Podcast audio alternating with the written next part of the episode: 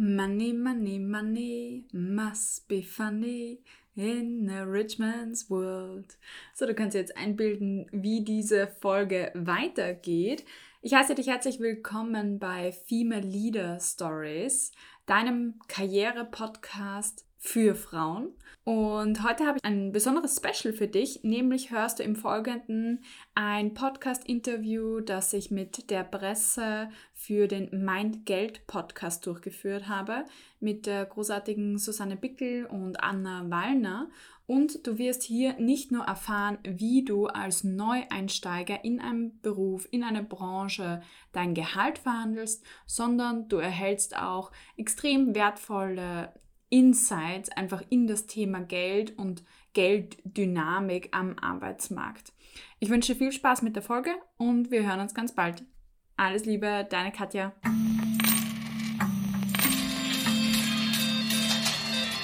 Menschen werden unglaublich verlegen, wenn ich sie frage, hey, was verdienst du eigentlich? Das ist keine gewöhnliche Frage in Österreich, weil es immer noch zum Tabuthema gehört, zu wissen, was dein Gegenüber verdient. Das war die Stimme von Katja Radlgruber. Sie ist Karrierecoach und arbeitet in Wien. Hier spricht sie darüber, wie das so ist, wenn man in Österreich Menschen nach dem Gehalt fragt. Unser Podcast dreht sich ja um Geld und wie man es sinnvoll investieren und im besten Fall vermehren kann. Wir wollen dabei ganz praktische Fragen aus unserem Finanzalltag besprechen und dazu gehört auch der selbstbewusste Umgang mit dem eigenen Gehalt. Ganz banal gesagt, wenn man mehr Geld am Ende des Monats haben möchte, dann kann eine Gehaltserhöhung hilfreich sein. Wir wollen uns also in den kommenden 20 Minuten genauer ansehen, wie man so eine Gehaltserhöhung vor allem als Berufseinsteiger oder Berufseinsteigerin angehen kann. Und dabei wird uns Expertin Katja Radlgruber weiterhelfen. Das alles übrigens trotzdem oder auch in Zeiten, die vor allem für Arbeitgeberinnen mehr als herausfordernd sind. Das eigene Gehalt zu verhandeln gehört üblicherweise nicht zu den Lieblingsaufgaben von Berufseinsteigenden.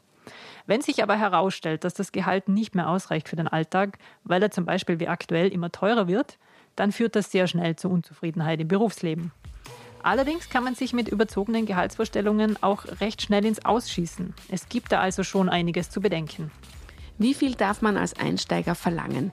Wann ist der beste Zeitpunkt für ein Gehaltsgespräch? Und müssen Frauen noch mehr darauf achten, wie viel sie verdienen als Männer? Und was kann ich als Arbeitnehmer oder Arbeitnehmerin fordern, wenn die Gehaltserhöhung scheitert? Um all das wird es in dieser Folge gehen. Wir freuen uns, dass Sie wieder da sind und wir sind Anna Wallner und Susanne Bickel. Presse Play. Mein Geld.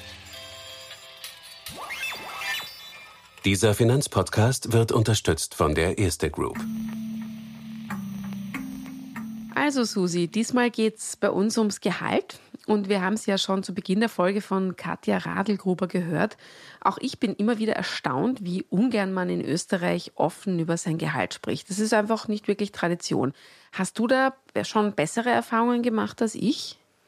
Naja, Anna, ich glaube, es kommt immer darauf an, wie offen man Menschen mit dieser Frage konfrontiert. Aber Österreich gilt definitiv nicht als Transparenzkaiser in Sachen Gehaltsoffenlegung. Ich vergleiche das immer wieder mit äh, Sex alle machen es, aber keiner redet darüber. Dasselbe ist mit dem Geld. Ja. Dasselbe ist mit dem Geld. Äh, alle kriegen welches, aber es wird nicht darüber geredet. Es wird irgendwie als Tabu äh, so ein bisschen in den Schmutz getreten auch. Und äh, warum eigentlich? Ja, und dazu passt jetzt auch der Ausschnitt, den wir gerade gehört haben. Er stammt von einer Straßenbefragung der Arbeitgeberbewertungsplattform Kununu. Er ist schon aus dem Jahr 2021 und die Befragung ist damals in Wien durchgeführt worden. Ganz falsch liegt der Mann da wohl nicht. Tatsache ist übrigens auch, dass vor allem junge Menschen eher unsicher sind, wenn es um ihr Einkommen geht. Wie groß da der Aufholbedarf ist, zeigt auch eine Studie der Karriereplattform Talto. Die haben Studierende an österreichischen Universitäten und Fachhochschulen interviewt und 70 Prozent aller befragten Personen haben da gesagt, dass sie sich bei Gehaltsverhandlungen unsicher fühlen. Und nur 26 Prozent aller Befragten gaben an, souverän und selbstsicher über die eigenen Fähigkeiten und ihre Gehaltsvorstellungen sprechen zu können. Dabei sagt Katja Radlgruber, wie wichtig es ist, schon beim Berufseinstieg auf genau diese Themen zu achten. Dein erstes Gehalt legt wirklich den Grundstein, wie du über Geld in deinem Beruf denkst. Daher ist es auch sehr, sehr wichtig, dass du nicht mit einem niedrigen Gehalt als Anker in deinem Kopf einsteigst, sondern mit einem möglichst hohen Gehalt in deine erste Jobposition startest. Übrigens, das durchschnittliche Einstiegsgehalt für Akademiker liegt bei fast 45.000 Euro brutto pro Jahr. Masterabschlüsse machen dabei noch einmal ein rund 12 Prozent höheres Gehalt aus. Die Branchen, in denen die höchsten Gehälter erzielt werden können, sind der Bankensektor, die IT, die Automobilbranche und der Pharmabereich. Gleichzeitig zeigt die Talto-Studie, dass Studierende immer früher ins Erwerbsleben starten, also schon neben dem Studium zu arbeiten beginnen. Dabei arbeitet die Mehrheit in einem Nebenjob, der oft nichts mit der eigenen Studienrichtung zu tun hat. Erst in der Altersgruppe ab 25 Jahren werden studienrelevante Vollzeitjobs häufiger. Von den Befragten können nur 8% gar keine Berufserfahrung aufweisen. Und zu den Bewerbungsgesprächen, bei den unter 20-Jährigen hatten bereits drei Viertel mindestens ein Bewerbungsgespräch. Aber wann ist eigentlich der richtige Zeitpunkt für eine Gehaltsverhandlung? Katja Radlgruber hat uns Folgendes dazu erzählt. Es gibt immer einen guten Zeitpunkt für ein Gehaltsgespräch, außer du hast gerade einen Job vermasselt, dann würde ich es dir nicht empfehlen. Und gleichzeitig die andere Seite der Medaille ist natürlich, wenn du einen tollen Erfolg eingefahren hast, ein tolles Kundenfeedback bekommen hast, eine Wertschätzung von deinem Chefchef -Chef oder deiner Chefchefin, und solche positiven Ereignisse solltest du nutzen, weil hier machst du dir einen bestimmten Bias zunutze, den Recency Bias oder auch den Halo-Effekt. Wir Menschen neigen dazu, die jüngsten Ereignisse stärker in unsere Rechnung mit einzubeziehen als die vergangenen Ereignisse. Also wenn eine junge ähm, Vergangenheit gut ausschaut für dich, dann ist es vorteilhaft für deine Gehaltsverhandlung. Okay, schön und gut, aber gilt das wirklich auch für die aktuelle Lage? Also eine Zeit, in der viele Branchen und Unternehmen unter den horrend gestiegenen Energiekosten und der Teuerung leiden? Die aktuelle Situation ist sicherlich eine schwierige für sehr, sehr viele Unternehmen und gleichzeitig haben wir aber trotzdem weiterhin ein, eine stabile Wirtschaft im Vergleich zu anderen Ländern. Das heißt, es gibt auch bei uns weiterhin Wachstumsbranchen. Ich würde mich eher in Industrien umschauen, die nicht so hohe Energiekosten und Preise haben wie ähm, andere Industrien. Das heißt, ähm, alles, wo wir im Dienstleistungsbereich unterwegs sind, in der Digitalisierung, vielleicht sogar international, das bekommt auch durch den schwächeren Euro sogar eine Aufwertung am internationalen Markt. Und Katja Radlgruber sagt da etwas Wichtiges. Natürlich leiden nicht alle Unternehmen und Branchen gleich unter der aktuellen Lage. Wirklich stark treffen die steigenden Preise vor allem energieintensive Branchen. Die Bundesregierung bezeichnet unter anderem im Unternehmensenergiekostenzuschussgesetz jene Firmen als energieintensiv, die mindestens drei Prozent ihres Produktionswertes für Brenn- und Treibstoffe aufwenden. Und dazu gehören vor allem die Branchen Verkehr und Lagerei, die Wasser- und Energieversorgung sowie Hotellerie und Gastronomie. Apropos Kosten. An dieser Stelle sollte man kurz erwähnen, dass die Kosten für Dienstnehmende in Österreich im europäischen Vergleich sehr hoch sind. Das macht Arbeitskraft hierzulande generell teuer, aber leider nicht etwa, weil man so gut verdient, sondern weil sie hoch besteuert wird. Vom Bruttogehalt für den Arbeitnehmenden wird ein beträchtlicher Anteil an das Finanzamt direkt abgeführt. Das ist die Lohnsteuer. Dazu kommen dann noch die Sozialversicherungsbeiträge. Das sind unter anderem fast 4 Prozent für die Krankenversicherung und 12,5 Prozent für die Pensionsversicherung. Ja, und der Arbeitgeber wiederum, der muss noch weitere Kosten für seine Dienstnehmenden zusätzlich zum Bruttogehalt bezahlen. Das sind die sogenannten Lohnnebenkosten. Dazu gehören auch hier Beiträge zur Krankenversicherung und zur Pensionsversicherung zu unterschiedlichen Prozentsätzen und dann auch noch so Dinge wie der Dienstgeberzuschlag oder die Mitarbeitervorsorgekasse, aber auch kommunale Steuern. Die können sich dann je nach Bundesland zumindest in kleinerem Umfang unterscheiden. So kommt etwa für Arbeitgeber, die in Wien den Lohn versteuern, zusätzlich eine sogenannte U-Bahn-Steuer dazu. Und viele Experten fordern deswegen seit Jahren, dass genau diese Lohnnebenkosten für Arbeitgeber endlich gesenkt werden sollen. Aber kommen wir zurück zu mir und meinem Gehalt. Wie finde ich heraus, was eine branchenübliche Bezahlung für meine Position ist? Wenn du noch überhaupt keine Ahnung hast, was du in deinem Job oder in deiner Branche verdienen kannst, dann ist es sehr, sehr ratsam, ältere Kommilitonen zum Beispiel zu fragen, aus deinem Studium, aus deinem Zweig, wenn sie in einer ähnlichen Branche auch arbeiten als du, oder auch einfach nur auf LinkedIn zu gehen und zu schauen, wer arbeitet in dem Unternehmen, wo ich jetzt gerne anfangen würde und auch zu schauen, kenne ich da jemanden, kann ich jemanden fragen, was er oder sie auch verdient, was ein übliches Einstiegsgehalt wäre in dem Unternehmen, weil es schon sehr, sehr spezifisch ist von, den, von wie sich die Bandbreite auch gestaltet. Und da ruhig keine Scheu haben, auch anzufangen, mit Menschen darüber zu sprechen. Es ist nach wie vor in unserer Gesellschaft ein Tabuthema, aber es wird immer weniger ein Tabuthema, auch zu sagen, das ist das, was ich verdiene monatlich und vielleicht das ist das, was ich verdienen möchte und dort bewege ich mich gerade hin. Zu dem, was Katja Radlgruber da sagt, passt auch das Ergebnis einer aktuellen Studie der Jobbörse Stepstone. Die Gehaltszufriedenheit lässt in diesem Land nämlich sehr zu wünschen übrig. Jede und jeder Dritte fühlt sich deutlich unterbezahlt.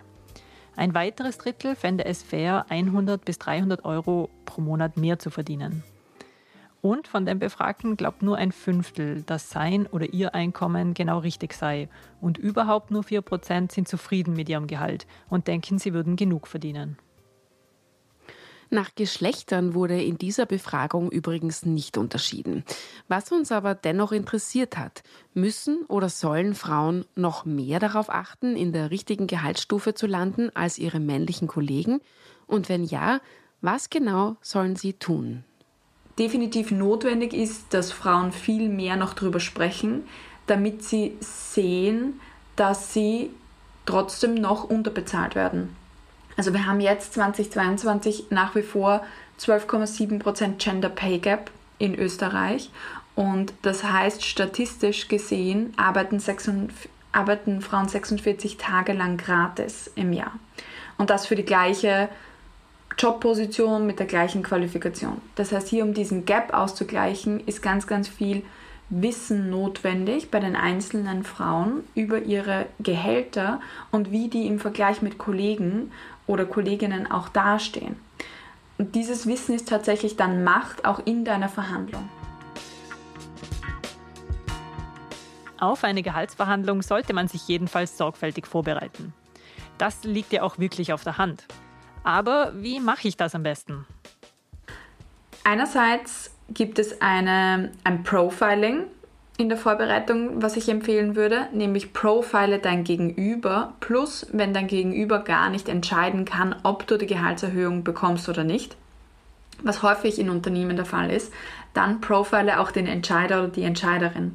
Also mal angenommen, ich führe ein Gehaltsverhandlungsgespräch mit meinem Teamleiter, aber mein Teamleiter oder meine Teamleiterin hat gar nicht das Budget dazu, das zu entscheiden, sondern es geht dann an die Bereichsleiterin dann muss ich auch die Bedürfnisse und die Ziele meiner Bereichsleiterin in meine Gehaltsverhandlung mit inkludieren und idealerweise verhandle ich immer direkt mit dem Entscheider.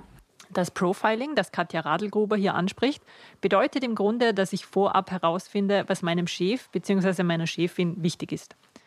Dann weiß ich nämlich auch, wie ich meine Argumente für ein höheres Gehalt auswählen kann. Ich werde also eher Dinge und Eigenschaften betonen, von denen ich weiß, dass sie dieser Führungskraft wichtig sind. Und ich versuche herauszuheben, wie das Unternehmen an mir als Arbeitskraft profitieren kann. Und als zweiten Punkt muss ich mir natürlich genau überlegen, was möchte ich hier rausbekommen aus der Verhandlung. Und da ist die Gehaltsspanne ein sehr wichtiges Tool. Wir gehen nämlich rein in eine Verhandlung mit einer Spanne an Euros, also zum Beispiel zwischen, ich möchte gerne verdienen zwischen 2850 und 3370 Euro. Und man hat es jetzt schon gehört an den Zahlen, die ich ausgewählt habe, sehr, sehr komische Zahlen, weil ich sehr spezifisch die jetzt ausgewählt habe. Und die Spezifizität Flexibilität ist eigentlich ein Trick, um zu sagen, ich habe mir das ganz genau überlegt, was ich hier fordere. Das, was ich hier fordere, basiert auf einer guten Recherche, auf einer guten Einschätzung meiner eigenen Kompetenzen und ich eröffne gleichzeitig einen Verhandlungsspielraum für die Gehaltsverhandlung. Eines ist hier noch wichtig. Üblicherweise wird immer von Bruttogehältern ausgegangen. Und wenn ich jetzt mit meinem Arbeitgeber, meiner Arbeitgeberin spreche, sollte ich das auch immer in Bruttobeträgen tun.